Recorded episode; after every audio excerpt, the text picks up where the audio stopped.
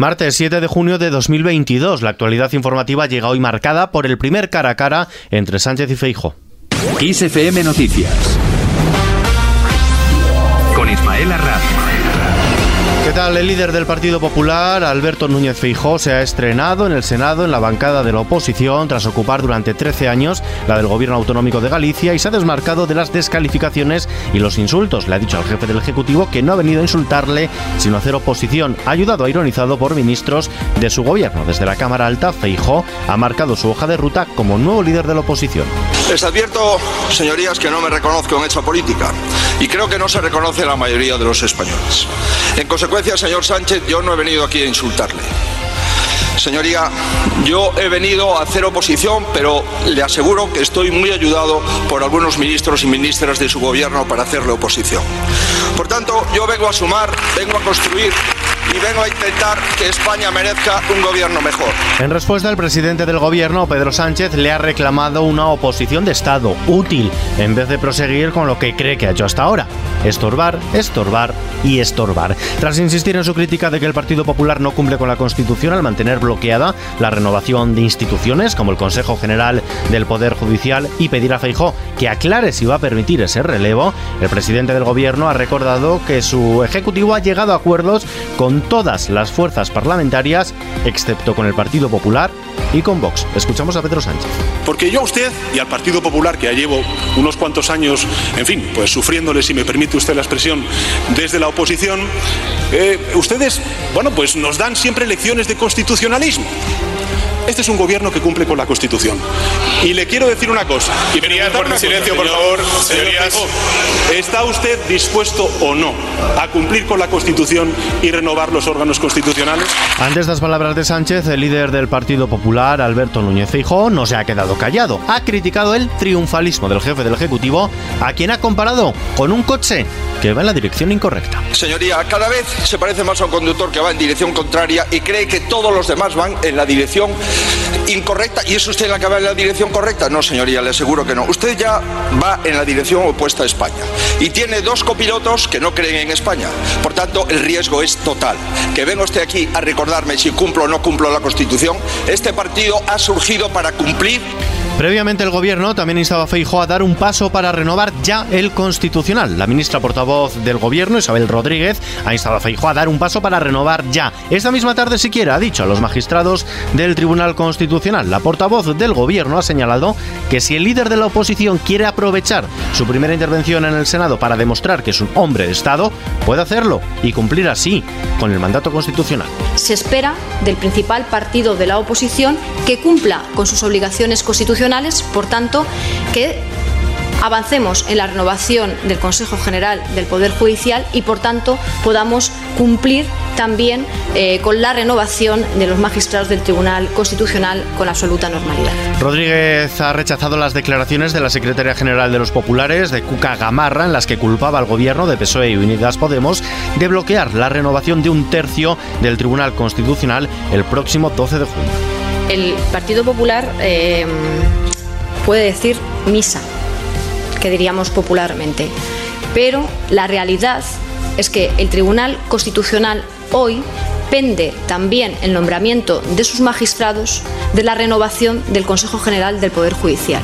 Y lo que es inaceptable en democracia es que el principal partido de la oposición se niegue a cumplir lo que estamos obligados a cumplir todos los españoles y todas las españolas, que es la Constitución. Mientras tanto, en la Cámara Baja no habrá impuesto para las grandes fortunas. El Congreso de los Diputados tumbará la propuesta de Unidas Podemos de crear un impuesto para las grandes fortunas, debatida este martes, al no contar con el apoyo del PSOE. El texto prevé la creación de un impuesto para las grandes fortunas, es decir, las de más de 10 millones de euros, con ocho tramos y con el que la formación morada pretendía completar el impuesto de patrimonio. El diputado de Unidas Podemos, Chema Guijarro, ha sido el encargado de defender esta proposición. La introducción inmediata de una nueva figura fiscal en España que grave el patrimonio de las grandes fortunas se justifica sobre la base de dos argumentos. Podríamos llamar al primero el estrictamente fiscal, mientras que yo llamaría al segundo el argumento moral, aunque también aceptaría que la derecha lo llamase el argumento ideológico, porque ciertamente lo es. Más cosas. Bolaños, citado como testigo el ministro de la Presidencia, Félix Bolaños, tendrá que comparecer en la Audiencia Nacional el próximo 5 de julio en calidad de testigo para declarar en la causa donde investiga el espionaje al presidente del gobierno, Pedro Sánchez, y a los ministros de Defensa, Margarita Robles, y de Interior, Fernando Grande Marlasca, con el programa Pegasus a través de sus teléfonos móviles. Reacciones desde la oposición, Aitana Sánchez. Tras conocerse esta información, el Partido Popular ha pedido que el ministro de Presidencia, Félix Bolaños, ofrezca juez que le han citado como testigo en la causa que investiga el espionaje a los móviles del presidente del gobierno y varios ministros los datos que no ha dado a los grupos sobre la información sustraída o si se cumplieron los protocolos. Desde Ciudadanos ven oportuna esta citación. Edmundo Val. Me parece muy razonable que el juez llame a declarar como testigo, ojo, con apercibimiento de tener que decir la verdad al señor Bolaños, para que el señor Bolaños conteste lo que no ha querido contestar sin ningún sonrojo en sede parlamentaria. Todos le hemos preguntado por este tema. ¿Quién tenía la competencia en materia de seguridad de los teléfonos móviles del gobierno? No ha querido contestar. Fuera de nuestras fronteras, el presidente de Ucrania, Volodymyr Zelensky, reitera que no se rendirá a Rusia y asegura que las tropas de su país están empujando, dice, gradualmente al ejército invasor, considerado el segundo más fuerte del mundo en referencia al ejército ruso. Zelensky envió un nuevo mensaje a sus ciudadanos, lo hace 104 días después de que se iniciara la invasión ordenada por Moscú el pasado 24 de febrero. En este contexto, los países bálticos piden refuerzo militar a la OTAN. Vanessa García. Los presidentes de Letonia y Lituania han hecho un llamamiento a la OTAN para que se incremente la presencia militar ante la invasión rusa de Ucrania. Una petición que llega de cara a la cumbre que celebrará alianza a finales de junio en Madrid. En el Reino Unido, Boris Johnson sale tocado, pero no hundido, al menos por el momento. Los diputados conservadores, contrarios al primer ministro Boris Johnson, han dado un ultimátum al Premier y han amenazado con modificar la normativa a través de la Comisión 1922 para someterla a otra moción de censura interna en un plazo de seis meses y no en un año, tal y como recogen los actuales estatutos del Partido Conservador. La alerta llega un día después de que Johnson sobreviviera a la moción de censura celebrada en el seno de su partido y que ha dejado en evidencia las divisiones internas de los Tories en torno al actual gabinete. Johnson, no obstante, ha celebrado el resultado a pesar de haber hecho, con 211 votos a favor, un 41,2% que le permite, al menos por ahora, mantenerse en Downing Street.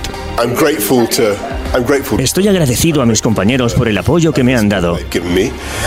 Y por supuesto, entiendo que lo que tenemos que hacer es unirnos como gobierno, como partido. Y eso es lo que podemos hacer ahora.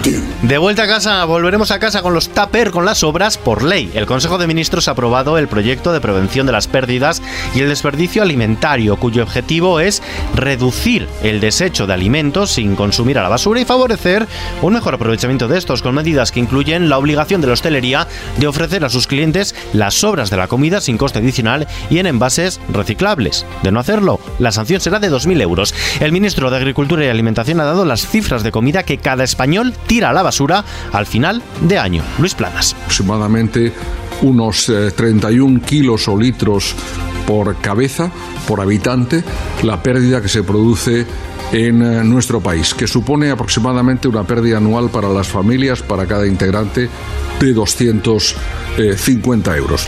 Más cosas. Se acabó eso de ir preguntando si tienes cargador de esta o de otra marca. La Unión Europea aprueba el cargador único. Ángel Martínez.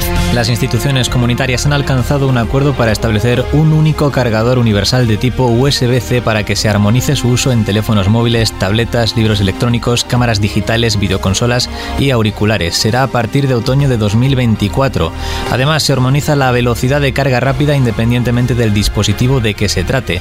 De este modo, los consumidores podrán comprar nuevos dispositivos electrónicos sin tener que adquirir un cargador adicional y evitar así acumular 11.000 toneladas al año de residuos. En la bolsa el IBEX 35 cierra prácticamente plano con leves subidas. Adrián Martín. Sí, la bolsa española ha subido un 0,06% este martes y ha alcanzado el nivel de los 8.841 puntos. El IBEX ha alcanzado un 5,3 puntos y a las ganancias anuales se elevan al 1,47%. Los que han obtenido el mejor resultado son Solar y Repsol, pero por el contrario a la cola nos encontramos con Fluidra, seguido de Santander, BBVA, Telefónica e Iberdrola. Por último, el Banco Central Europeo ha fijado el cambio de referencia del euro en 1,07 dólares. Y terminamos, lo hacemos no sin antes echar un vistazo a la previsión del tiempo para este miércoles. Lo hacemos con Laura Pozo. El calor nos da un respiro, ¿no? Sí, porque para mañana se espera una bajada general de la máxima. La Agencia Estatal de Meteorología prevé un descenso de temperatura en la mayor parte del país, salvo en Canarias y en el área mediterránea. Para el norte peninsular, la EMET pronostica cielos nubosos que se alternarán con precipitaciones débiles. En el resto del país se registrarán intervalos de nube alta, excepto en el norte de la isla Canaria, que será nube baja. De momento es todo. La información continúa ahora, ahora en los boletines de XFM, ampliada aquí en nuestro podcast XFM Noticias. Gustavo Luna en la realización. Un saludo de Ismael Arranz. Hasta mañana.